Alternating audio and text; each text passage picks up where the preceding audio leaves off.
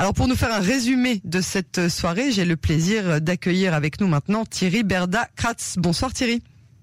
Bonsoir Yael et merci de m'accueillir ce soir. Merci à vous euh, d'être avec nous. Alors euh, déjà parlez-nous un petit peu du chanteur Manskin. Il est accusé avec son son euh, son équipe d'avoir été suspect d'une consommation de stupéfiants. Est-ce qu'on est dans dans cette qu'est-ce qu'ils en disent?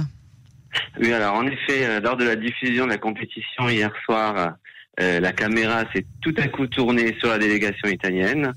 Et là, le chanteur a été pris en flagrant délit se baisser de façon pas très claire, euh, euh, s'est courbé sur la table, laissant penser euh, qu'il reniflait une substance. Aïe, aïe, aïe. Et alors, ils ont dit ah. quoi Que pas du tout, jamais, c'est pas possible, ça n'est jamais arrivé alors, euh, ben déjà, Damiano de David, donc le chanteur de, du groupe Manskin, a dit que qu'il n'avait jamais utilisé de la drogue et qu'il n'avait aucun problème à faire bien sûr, personne n'en a jamais utilisé, voyons. Qui, qui prendra de la cocaïne, vraiment Non, mais là, il le dit, il le dit, j'ai pas de problème que, que, vous me fassiez passer un test de dépistage, de dépistage, pardon, mais surtout, il dit, euh, non seulement je n'ai pas pris, mais j'ai gagné l'Eurovision. Donc, parlons un peu de ma victoire. Parlons du fait que je ramène à l'Italie une victoire tant attendue, une victoire que, que, que l'Italie en rêve depuis 1990 qui a été leur dernière victoire, donc ça, ça fait quand même pas mal de temps. Mais malheureusement, les médias donc s'intéressent, euh, ils s'intéressent que de savoir est-ce que Damiano a ou n'a pas reniflé la cocaïne devant les caméras. Alors, c'est une, une, Eurovision qui a eu pas mal de, de, de particularités, de curiosités. Racontez-nous un petit peu ce qu'il y avait de spécial dans cette Eurovision de cette année. Ah bah déjà, oui, donc il y a eu pas mal de curiosités.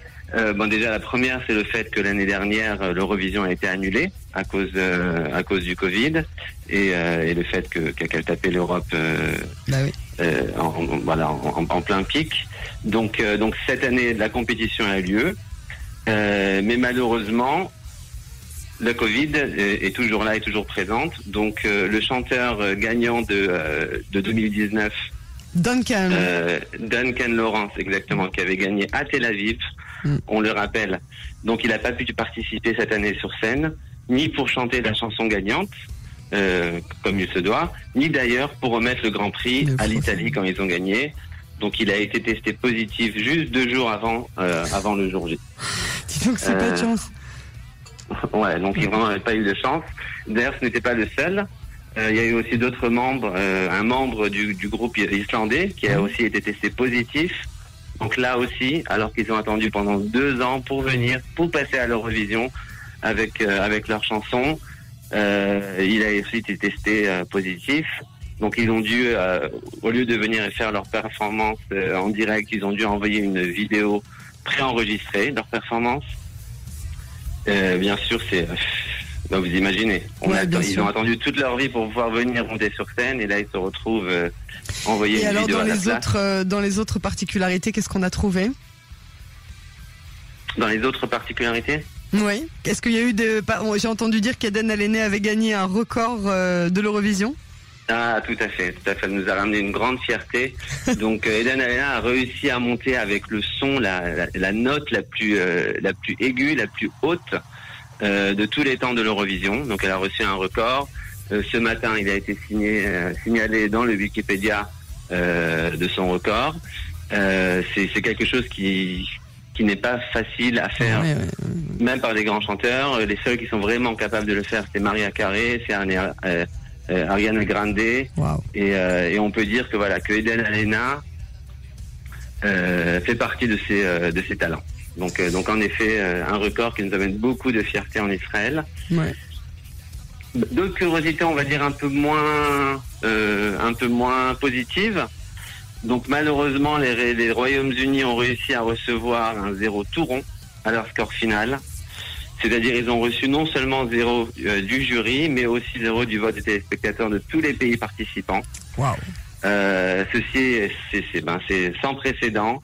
Euh, on peut dire qu'on a eu euh, entre guillemets la chance de voir et d'entendre euh, ben, la pire chanson de tous les temps d'Eurovision. oui, c'était c'était pas folichon effectivement. C'était c'était c'est pas le seul d'ailleurs qui a reçu zéro point du, du public. Non, c'est pas la seule, c'est pas la seule. ben, de- de- on va dire des, des, des, des top 5 euh, donc des, pays qui sont automatiquement euh, qui passent directement en finale de, de l'Eurovision.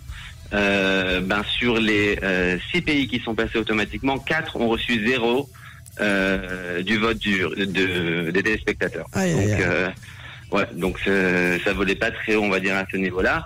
On peut dire que ça remet même aussi en question est-ce que vraiment les, ces pays-là méritent de passer directement, vu qu'à la fin, leur performance. Euh, Alors on parle donc, je euh, dis juste pour les auditeurs qui sauraient pas de quoi on parle, en fait on parle des cinq pays euh, qui payent en fait euh, l'Eurovision, plus le pays qui reçoit, donc en, en l'occurrence cette année c'était la Hollande, mais sinon il s'agit euh, toujours chaque année de la France, de l'Angleterre, de l'Allemagne, de l'Espagne et de l'Italie. Ce sont les cinq pays, les, les, les Big Five, qui payent et qui donc sont automatiquement euh, en finale chaque année, plus le pays gagnant. Mais là pour le coup, effectivement, quatre d'entre eux euh, ont reçu zéro, un zéro pointé du public. Euh, C'est euh, c'est vrai que ça fait bizarre. C'est la première fois qu'on voit quelque chose comme ça. Voilà, voilà. Donc l'Allemagne, euh, les Royaumes-Unis, euh, l'Hollande et euh, l'Espagne. Malheureusement, les quatre, ils ont reçu zéro. euh, Dis voilà. donc. Bon, Voilà. alors Israël est arrivé à la 17e place. Pour terminer rapidement, qu'est-ce que vous avez pensé de la performance de notre cher euh, Eden Allené Ben franchement, elle a été, elle a été magnifique. Ouais. Elle a donné une super performance. Beaucoup de fierté pour notre pays. On en a tellement besoin sur tous ces jours-là. Ouais. Euh, la chanson a été très très fraîche. Sa prestation exceptionnelle. Euh, les danseurs qui l'accompagnaient très à la mode. Euh, Ouais. et voilà sa prestation de voix voilà qui, qui restera dans les dans les dans les records toujours. Euh, j'ai aussi beaucoup aimé le fait euh, voilà que- qu'elle remercie à la fin le public en quatre langues en hébreu, arabe, anglais et aussi en amarite. Mhm. Donc sa sa langue euh, sa langue d'origine Oui. pour dire que voilà qu'en Israël on n'est pas tous les mêmes, on n'a pas tous euh, La euh, la, même couleur de peau. Mhm. On voilà on arrive chacun de avec avec des origines un peu différentes et on en est fier. Ouais. Et, euh, ça Elle ouais. a en tout cas une merveilleuse carrière devant elle, c'est tout ce qu'on lui souhaite. Thierry Berda, je vous remercie beaucoup pour ces précisions. Alors l'an prochain à Rome ou à Milan? Ben pour l'instant, c'est quelque chose qu'on ne sait toujours pas. Euh, Bon, bah, ils donc leur euh, je vous rappelle aussi qu'en qu'en Israël, donc euh, on a gagné euh, quatre fois, mais deux fois ça a été à, à Jérusalem, une fois à Tel Aviv. Et je vous rappelle qu'il y a voilà qu'il y a trois ans après qu'on avait gagné, on se posait toujours la question est-ce que ça sera à Jérusalem, À Jérusalem Tel à Aviv, Tel Aviv. peut-être même peut-être même à Haïfa. Ouais. Donc là, dans le cas de l'Italie, euh, ils l'ont fait une fois à Naples et une fois à Rome. Ouais. Donc on va devoir être un peu plus patient et voir exactement où partir l'année prochaine si on veut voir le show. Absolument, et je me mets dans votre valise, Thierry Berda. Merci beaucoup pour ces précisions, et euh, à très bientôt sur les ondes de Cannes en français. Merci beaucoup. Au revoir.